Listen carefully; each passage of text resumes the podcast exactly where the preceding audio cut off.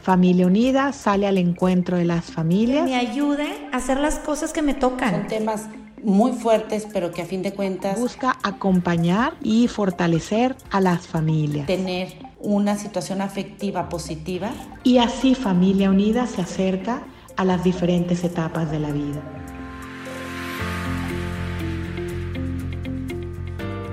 Hola, soy Gloria Iglesias, consultora familiar dentro de Familia Unida Monterrey, terapeuta de pareja, mamá y esposa. Hoy les voy a hablar sobre cómo vivir mejor la cuarentena en pareja. Sé que estamos viviendo tiempos complicados en cuanto al encierro. Probablemente al principio era una especie de novedad, algo que nos sacaba de la rutina y nos daba un respiro. Pero conforme va pasando el tiempo, este tema se nos va cargando y la idea del encierro en familia y en pareja se va volviendo un poco o un muchísimo estresante. No tenemos muy clara una fecha de salida, la situación económica se agrava y hay demasiada incertidumbre. Esto nos puede tener en constante tensión tanto al hombre como a la mujer. Somos como una olla de presión a punto de explotar. Así que necesitamos todas las herramientas que podemos utilizar a nuestro favor para construir en casa y en específico con nuestra pareja un ambiente sano en el que se viva verdaderamente el amor. Ya tenemos tiempo escuchando cómo en otros países se han desatado las tasas de divorcio a raíz de este encierro. Así que ahora más que nunca es tiempo de trabajar en el crecimiento de nuestro matrimonio. Esta puede ser una oportunidad de oro de construir un nuevo peldaño sobre roca firme y que nos cambie la manera de vivir nuestro matrimonio a partir de hoy. Así que pongamos manos a la obra. Hoy en particular me dirijo a las mujeres, que solemos ser las que estamos malabareando en esta época, casa, hijos, marido, trabajo, etc. Y todos sabemos que la mamá dicta el ambiente general del hogar. Así que aquí les voy a platicar unas cuantas reglas para vivir día a día una relación más sana con el marido. 1. Saludarse afectuosamente en la mañana. Es increíble cómo esto puede dictar el tono del día. No porque durmamos con él y nos veamos la cara todo el día, quiere decir que no nos dé gusto despertar junto a él. Se nos olvida que empezamos como amigos Tratémoslo como un amigo querido y no perdamos esa cordialidad. 2. Tener en la mañana un momento tranquilo, si es que se puede, antes de empezar con los niños y el trabajo de ambos, como desayunar juntos o al menos tomar una taza de café en paz. Y recalqué si se puede pues sabemos que si hay bebés en la casa o niños chiquitos, muchas veces sus horarios dictan los nuestros. Seamos flexibles. No tiene que ser la primer cosa del día. 3. Ponerse de acuerdo cómo nos vamos a dividir el trabajo en la casa, quién va a hacer qué y a qué horas. Si ambos trabajamos, platicar sobre nuestros horarios y ver en qué momentos y espacios nos podemos echar la mano. Es súper importante pedir ayuda y no creernos Wonder Woman, pues esto es lo que muchas veces hace que explotemos en algún momento u otro. Chavas, generalmente el hombre está mucho más abierto a la escucha en la mañana, cuando está fresco, y si les decimos las cosas concreta y claramente en que necesitamos su ayuda, ellos estarán la mayor parte de las veces mucho más dispuestos. Recordemos que ellos no viven en nuestra cabeza y no pueden leer nuestros pensamientos. A veces pensamos que porque llevamos tantos años de casados ya nos ponemos nos podemos leer la mente. Pues no sucede y no sucederá. Hay que hablarnos con todas las letras, recuérdenlo. Cuatro, acuérdate que tu marido no es tu hijo. aunque a veces queramos tratarlos como el más pequeño de nuestros hijos. Es tu compañero.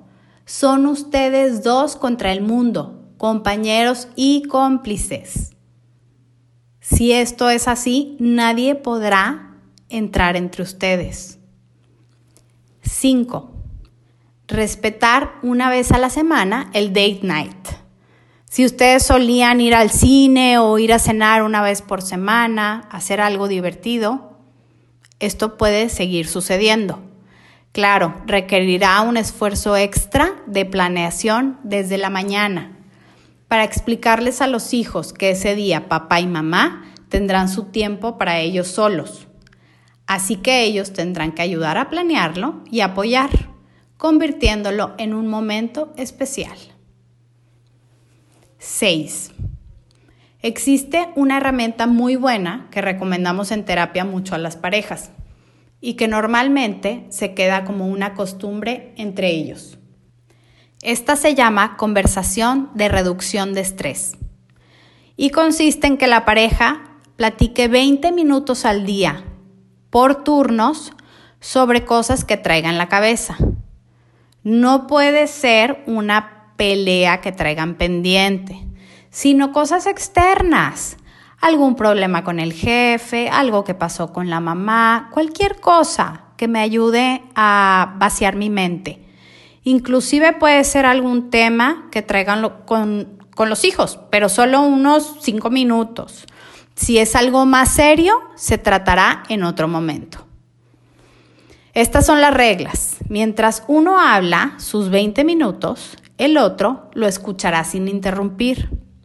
Solo podrá hacer preguntas que ayuden al otro a explayarse mejor, como cuéntame más o me imagino lo mal que te sentiste, qué gacho estuvo eso y no podrá dar consejo ni tratar de resolverle el problema, a menos que el otro lo pida. Y luego cambiarán el turno. Este ejercicio nos ayuda mucho a desfogar y aprender a escuchar a la pareja sin juzgar, que es una fuente muy común de desacuerdo entre los matrimonios. Yo empiezo a hablar y tú me quieres resolver o dar consejo. Y lo único que yo buscaba era un amigo que me escuchara. ¿Se acuerdan cómo era al principio? Bueno, esto igual nos ayudará a ir fortaleciendo nuestra amistad. 7. Planear también actividades divertidas con nuestros hijos y hacer equipo. Hoy tú propones algo y mañana yo propongo. Y hay que ser creativos. 8. Espacio íntimo. Ojo, chavas, muy necesario. Nos vamos dando cuenta que durante el encierro a lo mejor se nos han ido diluyendo las reglas y los espacios. Probablemente los hijos están despiertos hasta más tarde, dependiendo de sus edades, y se, sienten dueños del tiempo y los espacios de los papás. Es muy importante cuidar nuestra intimidad con el marido, pues esto es una válvula importante de escape para la pareja y un refuerzo de nuestra relación. La relación íntima es fuente de ternura y de unión con nuestra pareja y para los hombres es una manera de bajar su tensión. Podemos preparar el momento durante el día, cuidando nuestro aspecto personal, ya que sabemos que la moda primavera-verano 2020 viene un poco del lado de la facha, del pants y la sudadera y el chongo a la despreocupé. A lo mejor ese día podemos cambiar los pants por el jeans, peinarnos, arreglarnos un poquitín más, perfumarnos, tener detalles mutuos. También sirve usar nuestra imaginación la imaginación es una herramienta súper poderosa que nos ayuda a pensar bien del otro. Por ejemplo, eh, pensar durante la semana en algún o algunos aspectos que aprecio de mi marido Esto me va a ayudar a cultivar el cariño, la admiración y el deseo por él. Se vale acordarnos de cosas que pasaron en el noviazgo, cuando nos fuimos de luna de miel, la última vez que tuvimos una escapadita juntos, cosas que aprecio muchísimo que él ha hecho por mí. Entonces, si yo estoy pensando en cosas positivas toda la semana de mi marido, claro, voy a empezar a admirarlo y a desearlo más. Tendremos que también poner reglas con los hijos para que aprendan a respetar la habitación de los papás y saber a qué horas ya es tiempo de papás y en qué circunstancias será necesario pedir la ayuda de ellos. 9. Durante la noche podremos también oír música, algún podcast. Tenemos muchísimos podcasts y pláticas maravillosos ahorita, eh, todos gratis. Podemos leer algún libro en conjunto que nos ayude a tener diferentes temas de conversación, pues empezamos a caer en la monotonía y la rutina, que son peligrosos asesinos de la relación en pareja. El humor también es un gran compañero, no lo subestimemos. Los memes, los chistes, películas de comedia ayudan muchísimo en estos tiempos donde todo se torna tremendamente serio. Cantemos, bailemos y no dejemos de reír. 10. Pedir perdón. Probablemente muchas veces durante el día perderemos la paciencia y diremos alguna cosa que pueda lastimar al otro. Las parejas tenemos que cuidar nuestra cuenta bancaria emocional este es un término bien conocido en las terapias de pareja. ¿Cómo funciona? ¿Se acuerdan ustedes de la anécdota de las fichas con los hijos? ¿De mandarlos al colegio con suficientes fichas? Bueno, las parejas también tenemos nuestra cuenta bancaria emocional, en la que cada vez que el otro tiene un detalle amoroso, una conversación o un intercambio positivo, hace un depósito. Y cuando hay alguna discusión o tensión, hace un retiro.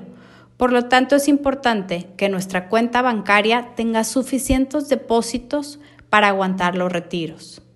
Pláticas cotidianas, proyectos en común como cocinar, reparar algo que esté gritando de viejo en la casa, un rompecabezas, hacer ejercicio juntos, hobbies, etc.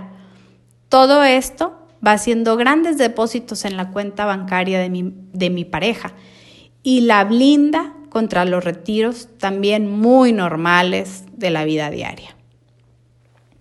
Por último, pero no menos importante, es procurar acabar nuestro día con alguna oración juntos o algún ejercicio de gratitud, dependiendo de nuestras creencias.